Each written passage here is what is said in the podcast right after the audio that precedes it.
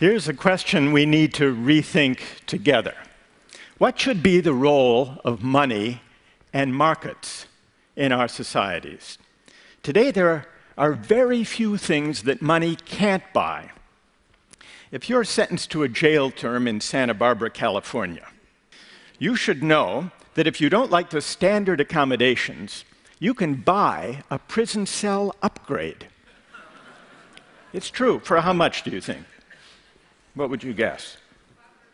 $500? It's not the Ritz Carlton, it's a jail. $82 a night.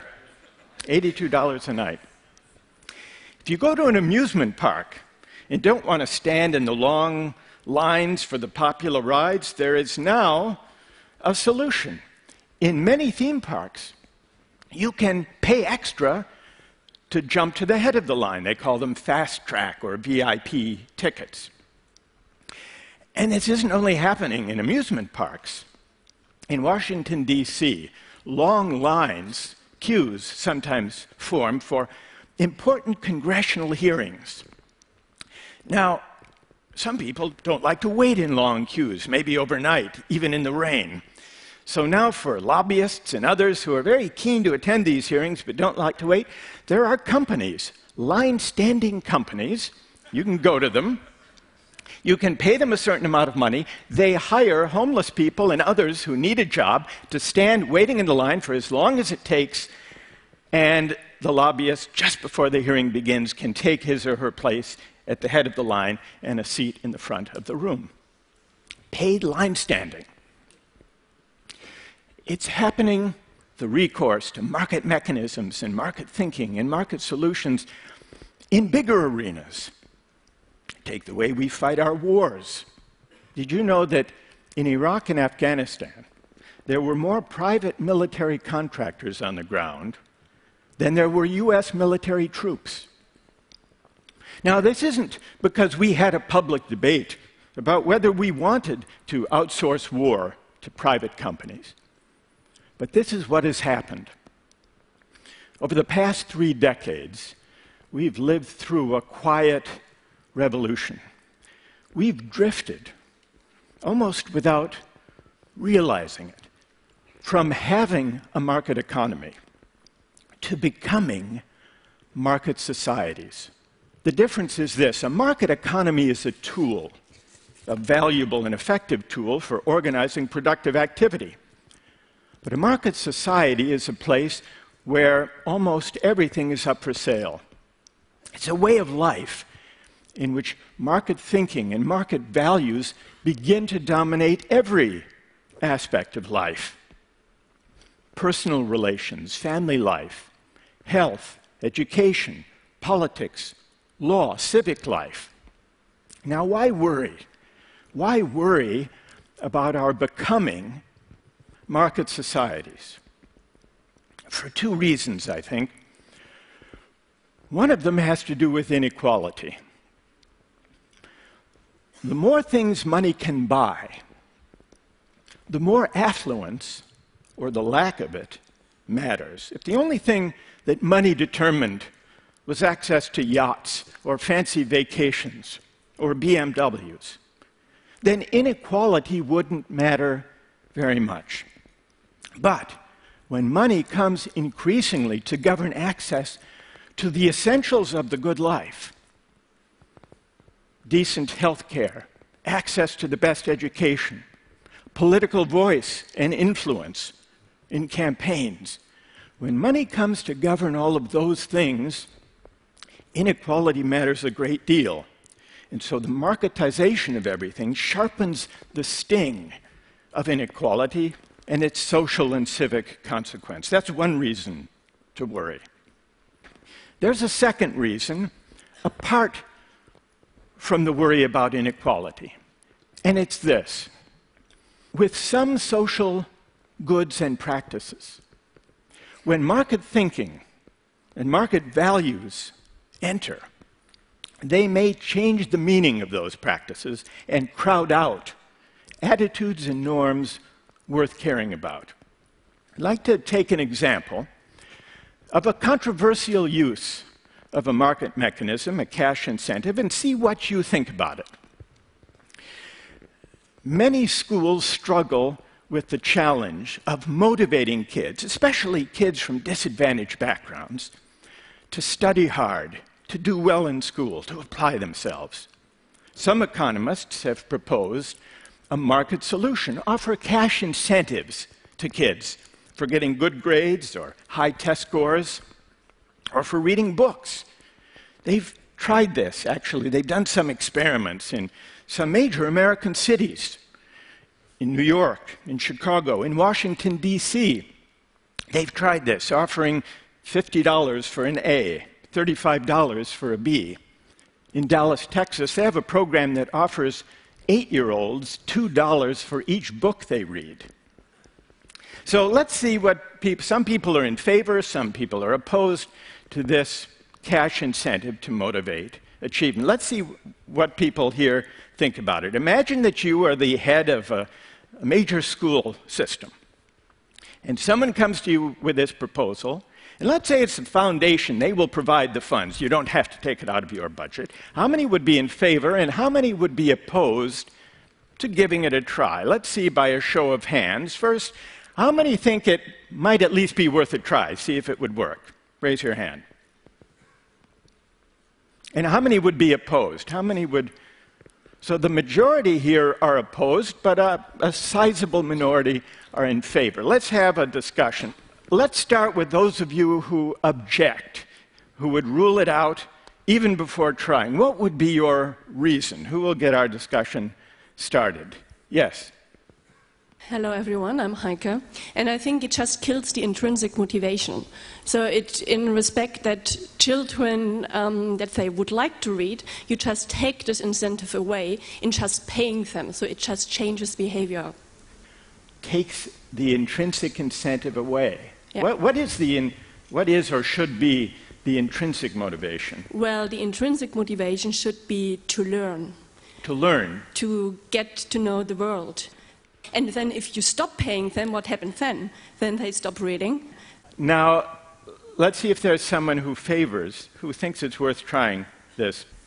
I'm Elizabeth Loftus, and um, you said worth a try, and so why not try it and do the experiment and measure things and and measure. And what would you measure? You'd measure how many how many books they read and how many books they continued to read after you stopped paying them. Oh, after you stop paying. All right, what about that? To be frank, I just think this is, um, um, not to offend anyone, a very American way. All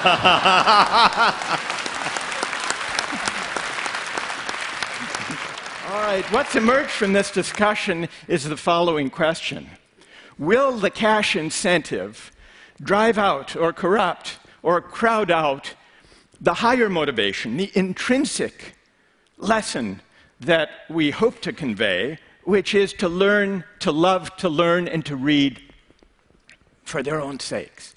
And people disagree about what the effect will be, but that seems to be the question. That somehow a market mechanism or a cash incentive teaches the wrong lesson. And if it does, what will become of these children later? I should tell you what's happened with these experiments. The Cash for Good Grades has had very mixed results. For the most part, has not resulted in higher grades. The $2 for each book did lead those kids to read more books. It also led them to read shorter books.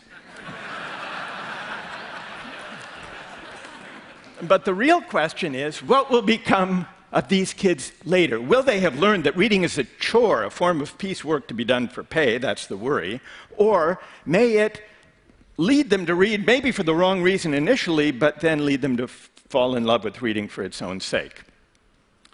Now, what this, even this brief debate, brings out is something that many economists overlook. Economists often assume that markets are inert that they do not touch or taint the goods they exchange. Market exchange, they assume, doesn't change the meaning or value of the goods being exchanged. This may be true enough if we're talking about material goods. If you sell me a flat screen television or give me one as a gift, it will be the same good. It will work the same either way. But the same may not be true if we're talking about non material goods and social practices, such as teaching and learning or engaging together in civic life. In those domains, bringing market mechanisms and cash incentives may undermine or crowd out non market values and attitudes worth caring about.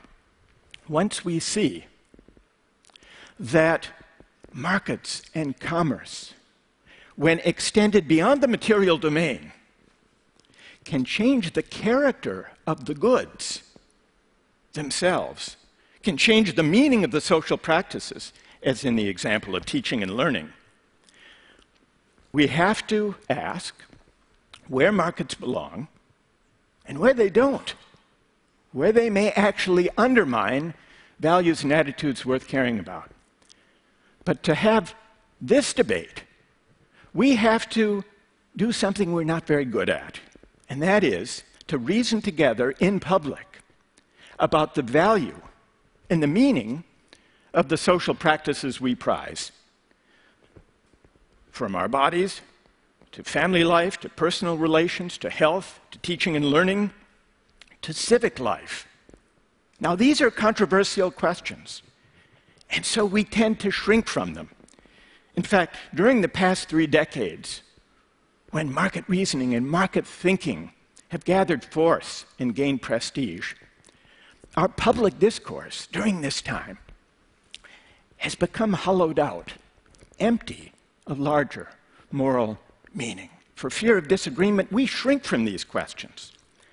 But once we see that markets change the character of goods, we have to debate among ourselves these bigger questions about how to value goods. One of the most corrosive effects of putting a price on everything is on commonality, the sense that we are all in it together against the background of rising inequality, marketizing every aspect of life, leads to a condition where those who are affluent and those who are of modest means increasingly live separate lives. We live and work and shop and play in different places. Our children go to different schools.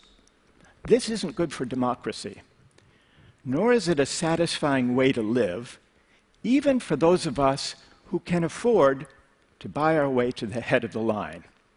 Here's why democracy does not require perfect equality. But what it does require is that citizens share in a common life. What matters is that people of different social backgrounds, different walks of life, encounter one another, bump up against one another in the ordinary course of life. Because this is what teaches us to negotiate and, and to abide our differences. And this is how we come to care for the common good. And so, in the end, the question of markets is not mainly an economic question. It's really a question of how we want to live together. Do we want a society where everything is up for sale? Or are there certain moral and civic goods that markets do not honor and money cannot buy? Thank you very much.